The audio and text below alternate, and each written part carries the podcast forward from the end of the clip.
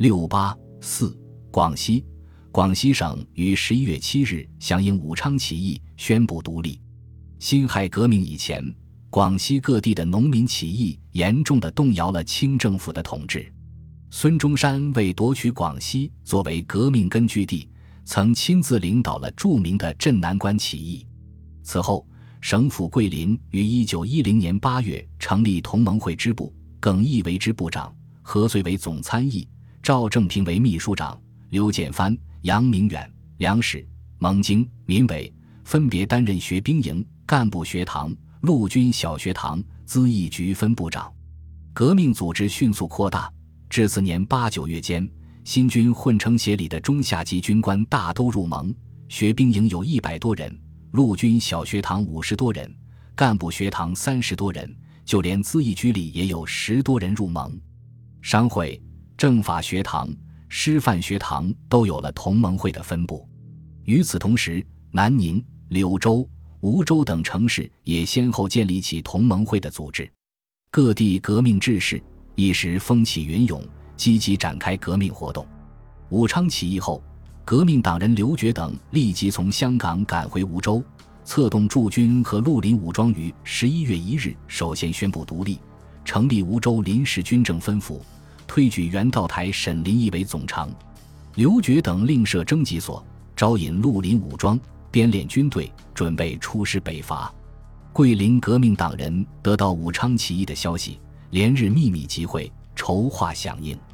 经过反复研究，决定于十月三十日发动起义。广西新军混成协约二千人，大多数是赞成革命的。原计划三十日晚由骑兵营管带刘建藩率领混成协由南门入城，陆军小学堂提调冷玉开文昌门，迎陆军小学堂学生入城。师范学堂和政法学堂分别由西门、北门入城，回功府台、藩台及巡警到各衙门。但是，由于当晚忽然下起大雨来，城内街道成河，城外道路也被淹没，不得不改期发动。当时，桂林的军权掌握在布政使王之祥手里。武昌起义不久，他就把巡防营八营集中到桂林，防备新军。新军准备起义的消息传出后。他非常恐慌，就通过各种关系与革命党人谈判，希望避免新旧军发生冲突。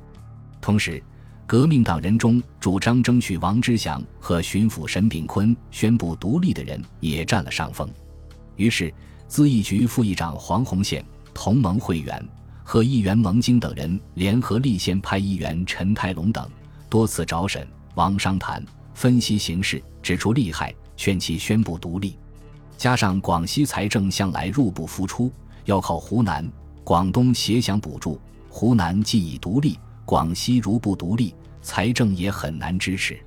在这种情况下，沈炳坤、王之祥就不得不接受独立的主张。他们派人在一夜之间做了几百面黄色三角旗标语，上面写着“大汉广西全省国民军恭请沈都督宣布独立”等字样。于十一月七日遍插全城，宣布独立。第二天，在咨议局召开独立大会，到会千余人，以新军为最多。会上宣布沈炳坤为都督，王志祥和当时在南宁的提督陆荣廷为副都督。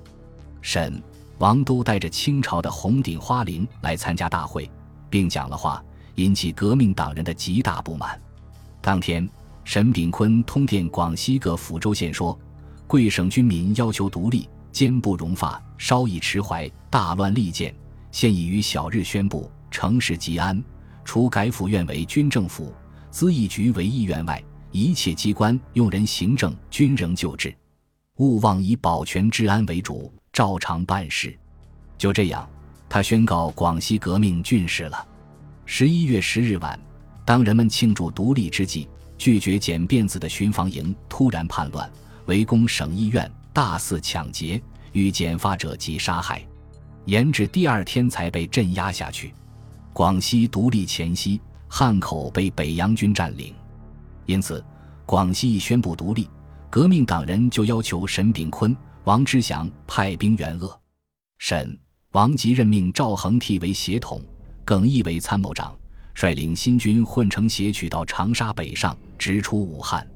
桂林宣布独立后的第二天，柳州也宣布独立。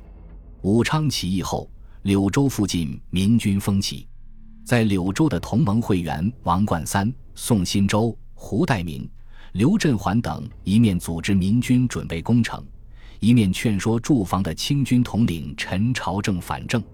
陈朝正表示，拥护革命以后，同盟会就将民军集中于马场，编为两个支队，以刘振环、宋新洲分任第一二支队司令。同时，在柳州中学堂成立右江国民军总机关，推王冠三为司令。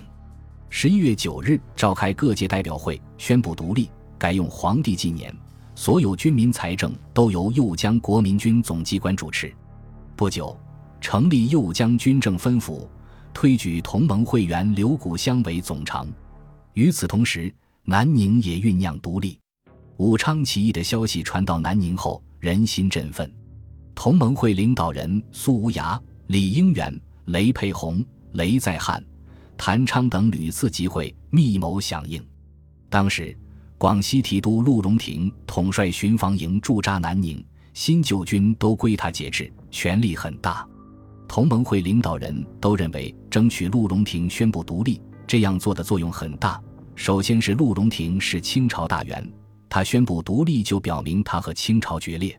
不但是清朝陷于众叛亲离的孤立境地，同时给武昌的起义军精神上很大的鼓舞，并且给南宁以至广西人民群众很大的鼓舞。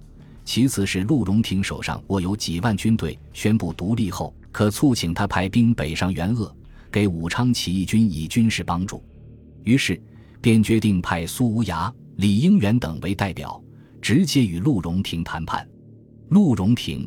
一八五九年至一九二八年，字甘清，广西武鸣人，原为绿林武装的首领，长期在中越边界一带活动。一八九三年被广西提督苏元春招安，所部编为义营，他当上了管带。此后，在镇压广西人民起义和革命党人镇南关起义的过程中，渐渐发迹显赫，历任右江镇总兵、广西提督。他对突然到来的革命怒潮原没有思想准备。当同盟会代表与他谈判时，他还存有戒心，使自己的心腹谭浩明手执大刀在身旁。经苏无涯等分析形势，晓以利害，特别是在桂林宣布独立，并推他为副都督之后，他才见风使舵，表示赞成共和。于十一月九日召开大会，宣布独立，组成了以他为首的南宁副都督府。但是。他并没有如革命党人所希望的那样立即派兵北上援鄂，而是处处排斥革命党人，扩张异己的势力。谭昌等人识破了他假独立的骗局，曾计划率领新军发难，被他发觉，于是他就下令逮捕谭昌，调兵包围新军驻地，强迫缴械，从而巩固了他在南宁的地位。沈炳坤、王之祥虽然当了都督、副都督，但军事实力都不足。又都不是本省人，而陆荣廷不仅重兵在手，又是本省土著，并且千方百计地企图攫取广西政权。桂林新军北上援鄂后，沈、王都感到在广西很难混下去，就相继以率队北伐为名离开了广西。